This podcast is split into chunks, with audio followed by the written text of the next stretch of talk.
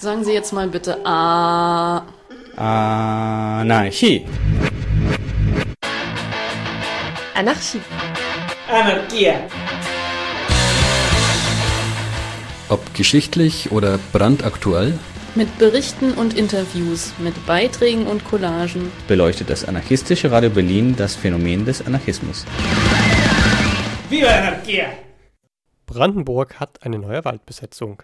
Direkt neben Elon Musks Tesla-Werk. Das soll nämlich erweitert werden und in einer schon sehr trockenen Gegend noch mehr Wasser benutzen. Wir haben einen der BesetzerInnen nach dem Stand der Dinge gefragt.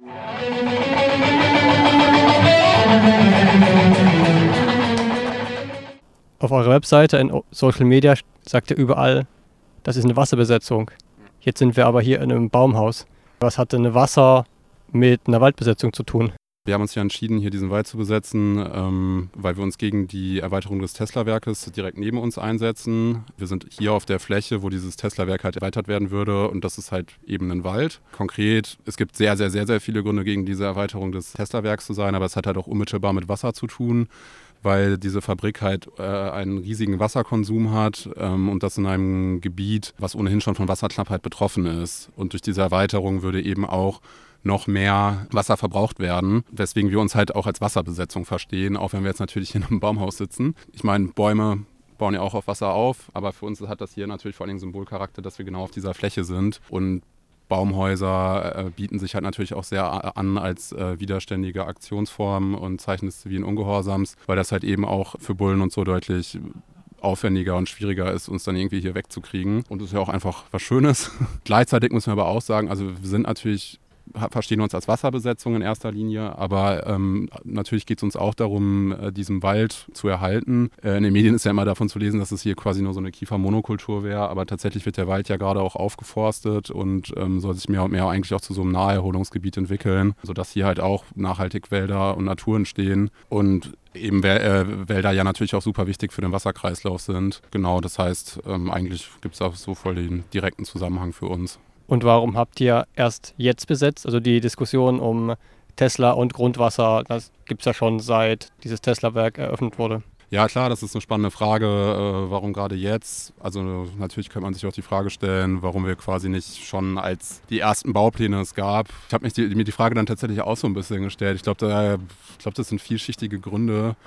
Wenn ich mich so richtig dran erinnere, das ist ja auch alles so ähm, ziemlich groß geworden, diese Debatte auch so rund um während Covid, wo ja auch ohnehin Aktivismus ja auch so ein bisschen an einem sehr schwierigen Moment war. Konnten, es war schwer, sich zu organisieren, es ging nur online wo ja bestimmte Aktionsformen auch irgendwie gar nicht so abstimmbar sind. Ähm, ich glaube, das könnte eine Erklärung sein. Also ich selber bin gar nicht so lange äh, bei diesem Prozess dabei, als dass ich da jetzt irgendwie genau die Gründe kenne, warum da so viel früher nichts passiert ist.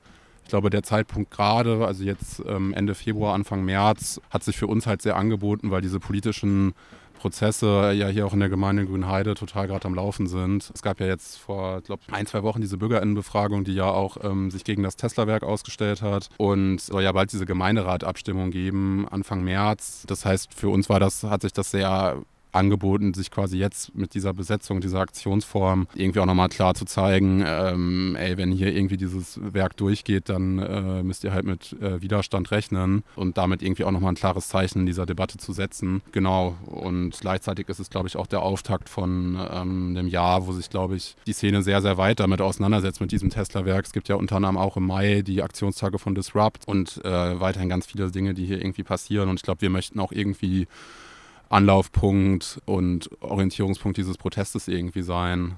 Und ich glaube, deswegen hat sich das jetzt sehr angeboten, das irgendwie jetzt zu machen.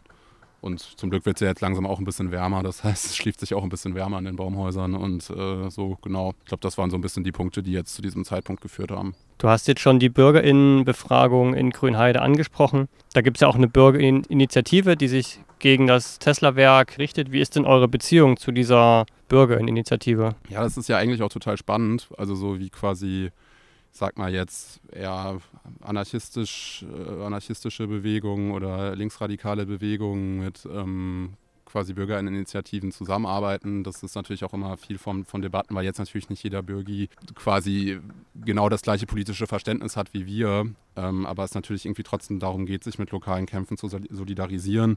Das ist ja zum Beispiel auch gut sichtbar. Ende Gelände ist ja zum Beispiel auch in Rügen sehr ähm, mit, der Bürgerin, mit einer der Bürgerinitiativen gegen LNG äh, aktiv. Und ich glaube, das ist hier auch eine ähnliche Strategie, dass wir halt irgendwie mit Bürgerinitiativen kooperieren, um äh, eben dieses Thema auch in die Gesellschaft zu tragen und halt auch eine Wirksamkeit ähm, mit dieser Besetzung zu entfalten. Und ich glaube, die Kooperation ist total eng. Also die Bürgerinitiative hat sich ja sofort mit uns solidarisiert, sobald es hier bekannt wurde. Und es kommen regelmäßig Menschen hier vorbei, finden das total toll, was wir machen.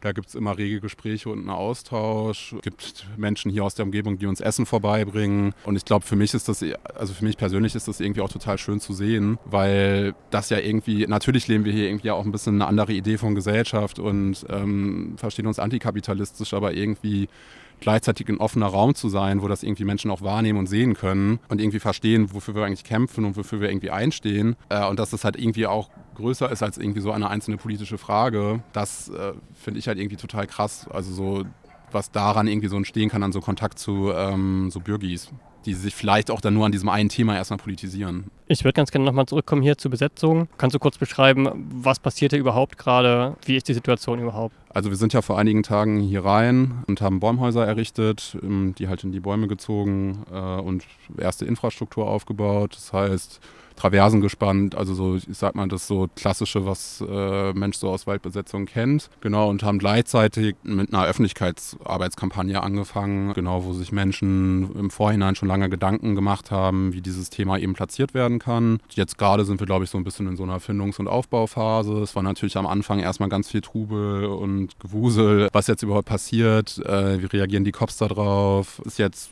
spannenderweise dazu gekommen, dass äh, gerade die äh, Versammlungsbehörden sich relativ kooperativ zeigen und wir aktuell, ich glaube, erstmal bis zum 15.03. als Versammlung anerkannt sind und so wie wir das einschätzen können, klar, am Ende sind es Cops, irgendwie man weiß nie, was die für ein Spiel treiben, aber das Gefühl, was wir auch so ein bisschen aus öffentlichen Aussagen seiten der Bullen irgendwie kriegen, ist halt, dass wir jetzt erstmal so für die nächste Zeit halbwegs sicher sind und dass sie irgendwie Fortbestand haben kann. Was für uns jetzt heißt, dass wir jetzt irgendwie hier unsere Strukturen verfestigen und uns hier jetzt so richtig festzecken. Mehr Baumhäuser zu errichten, irgendwie den Ort auch äh, wohnlicher und angenehmer für Menschen zu machen. Das heißt, es fängt irgendwie dann bald los an, irgendwie bessere Essensausgabe ähm, und irgendwie unsere Infrastruktur zu, gut zu machen.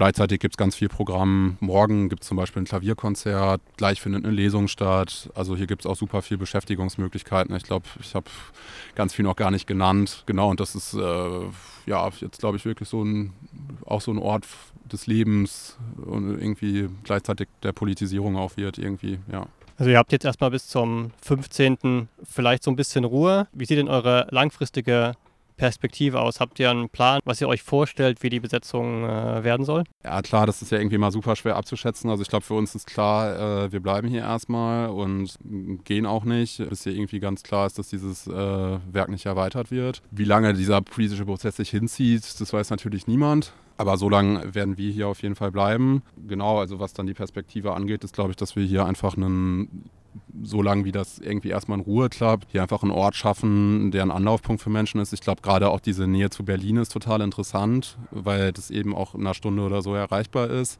und dadurch hier auch Menschen hinkommen können und einfach auch wirklich diese mal andere Lebensform außerhalb vom Kapitalismus ja irgendwie auch kennenlernen können ähm, und wir irgendwie auch voll die Interesse daran haben, daran zu wachsen. Also ähm, und irgendwie diesen Kampf rund um Tesla und ja auch rund um Mobilität. Ist ja irgendwie auch erstmal spannend zu sagen, wir setzen uns gegen E-Autos ein, was ja quasi im ersten Moment ja aus einer Klimaschutzperspektive, glaube ich, aus so bürgerlicher Perspektive so ein bisschen widersprüchlich ist, weil ja eigentlich E-Autos immer als quasi die Klimarettung verkauft werden, was ja tatsächlich ja aus ganz vielen Gründen einfach eine dreckige Lüge ist und super viele postkoloniale Strukturen äh, aufweist. Und klar, wenn es gegen Räumung geht, wir sind natürlich auch nicht äh, naiv und werden uns auf jeden Fall jetzt auch nicht von Versammlungsbehörden irgendwie falsche Sicherheit geben lassen. Natürlich äh, ist für uns auch immer im Hinterkopf, dass eine Räumung jederzeit stattfinden kann und daher bereiten wir uns halt auch mit vielfältigen Methoden äh, irgendwie drauf vor und ähm, ja, hoffen, Natürlich nicht, dass es dazu kommt, aber das liegt ja leider nicht nur in unserer Hand.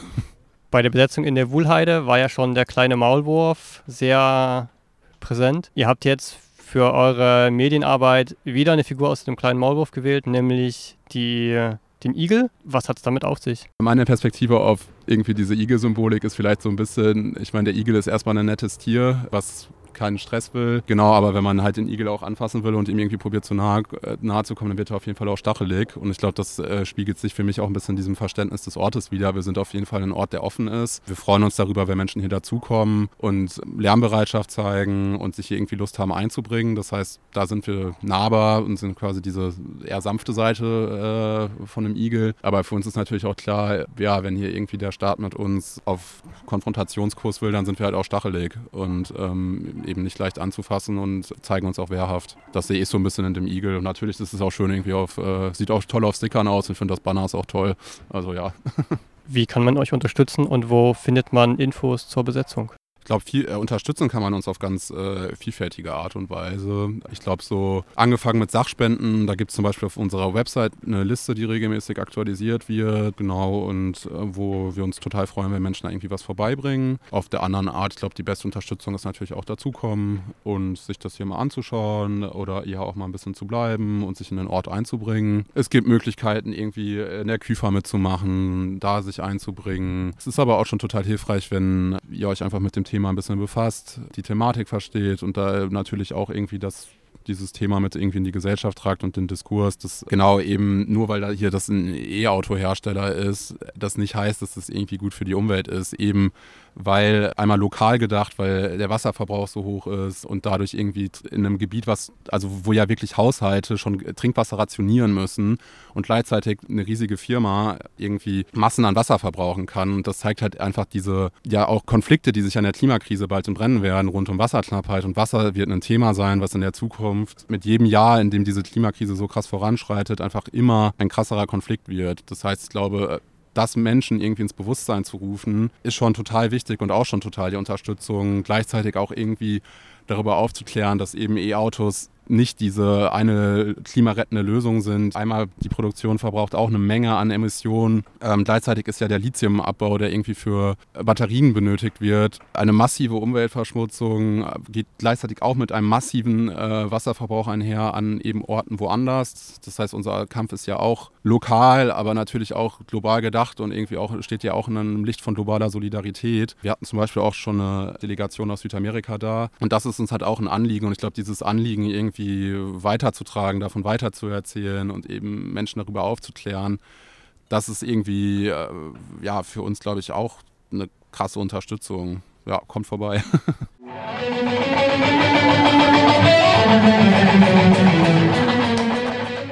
Alle Infos zur Besetzung findet ihr unter teslastoppen.noblogs.org.